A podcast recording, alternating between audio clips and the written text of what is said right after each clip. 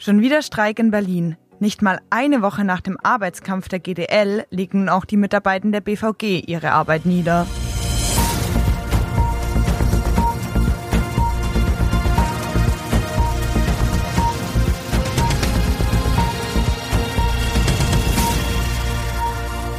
Und damit hallo und willkommen zu einer neuen Folge unseres Shortcasts Erklär's mir, ein Podcast der Berliner Morgenpost. Mein Name ist Marc Hofmann und mir gegenüber steht meine Kollegin Miriam Schaptke. Und wir befassen uns heute mit dem Streik im Nahverkehr und seinen Folgen für Berlin. Miri, wir haben nur ein paar Tage Verschnaufpause gehabt. Nachdem gerade unter anderem die S-Bahn stillstand, streiken nun auch die Mitarbeitenden der Berliner Verkehrsbetriebe. Erklär mal, wann es losgeht und was überhaupt noch fährt. Das stimmt. Nach der Lokführergewerkschaft hat jetzt Verdi die BVG-Mitarbeitenden zum Arbeitskampf aufgerufen. Gestreikt wird am Freitag, den 2. Februar. Und zwar von Betriebsbeginn um 3 Uhr morgens bis 10 Uhr morgens am Vormittag fahren keine U-Bahnen, keine Straßenbahnen und keine Busse. Sprich, der Berufsverkehr am Morgen ist komplett von dem Streik betroffen. Na, immerhin sind das nur ein paar Stunden. Trotzdem dürfte es für viele Berlinerinnen und Berliner mal wieder schwierig werden, zur Arbeit zu kommen oder zur Schule. Ja, das auf jeden Fall. Allerdings fahren jetzt wenigstens wieder die S-Bahnen und auch die Regionalbahnen. Je nachdem, wo man wohnt, ist das aber nur ein kleines Trostpflaster, denn man muss ja auch dort erstmal hinkommen, wenn Bus und Tram nicht fahren. Für die Bezirke haben wir hier ein paar Tipps zusammengestellt, die wir euch in den Shownotes verlinken. Verstehe.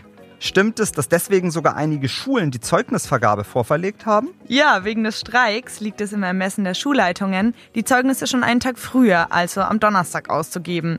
Die Zeugnisse selbst bleiben aber auf den 2. Februar datiert. Für die Kinder, die am Freitag zur Schule kommen, wird in Grundschulen, den Primarstufen der Gemeinschaftsschulen sowie in Schulen mit sonderpädagogischen Förderschwerpunkt eine Betreuung angeboten.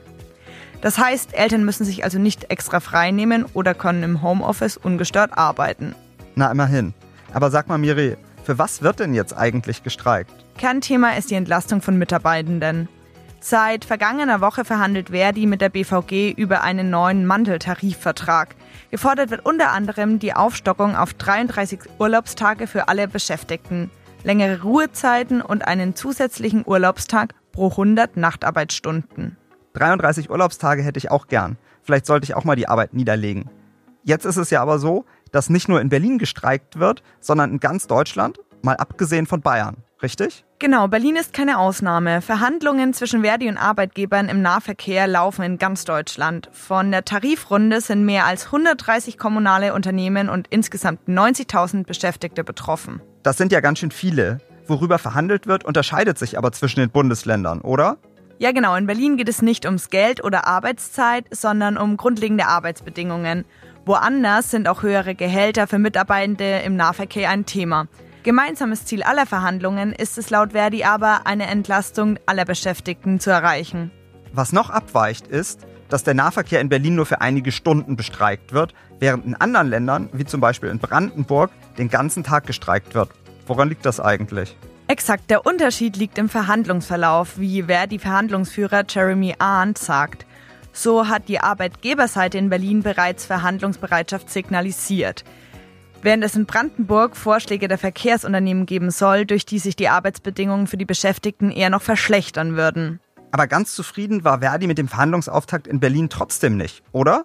Richtig. Kritisiert wurde, dass das Verkehrsunternehmen auf die Forderungen, die bereits im Dezember übergeben wurden, noch immer nicht konkret eingegangen ist und dass es auch keine eigenen Forderungen eingebracht hat. Noch ist also gar nicht klar, worüber überhaupt verhandelt werden soll. Und wie hat die BVG dann auf den bevorstehenden Streik am Freitag reagiert? Die BVG äußerte sich in einer Mitteilung irritiert über das Vorgehen von Verdi. Angesichts der konstruktiven Gespräche halten wir Warnstreiks in Berlin für unangemessen, schrieb das Unternehmen und erklärte es mit einer bundesweiten Dramaturgie der Gewerkschaft. Die Verhandlungen zwischen Verdi und BVG gehen übrigens am 15. Februar weiter. Es bleibt also spannend. Alles klar. Für uns Berlinerinnen und Berliner heißt es jetzt wieder mal Augen zu und durch. Vor allem für Menschen, die fernab von S-Bahn-Stationen wohnen. Ja, aber vielleicht ist es auch der richtige Anlass, sich wieder einmal auf das Fahrrad zu schwingen. Das Wetter soll ja mild bleiben in den nächsten Tagen. Das wäre auf jeden Fall ein guter Vorsatz. Oder wer kann, bleibt vielleicht einfach im Homeoffice. Für heute war es das jedenfalls wieder mit unserer Folge von Erklär's mir, ein Shortcast der Berliner Morgenpost. Wir bedanken uns fürs Zuhören und freuen uns auf eure Fragen, Anregungen oder Themenvorschläge an morgenpost-podcast.funkemedien.de. Bis zum nächsten Mal.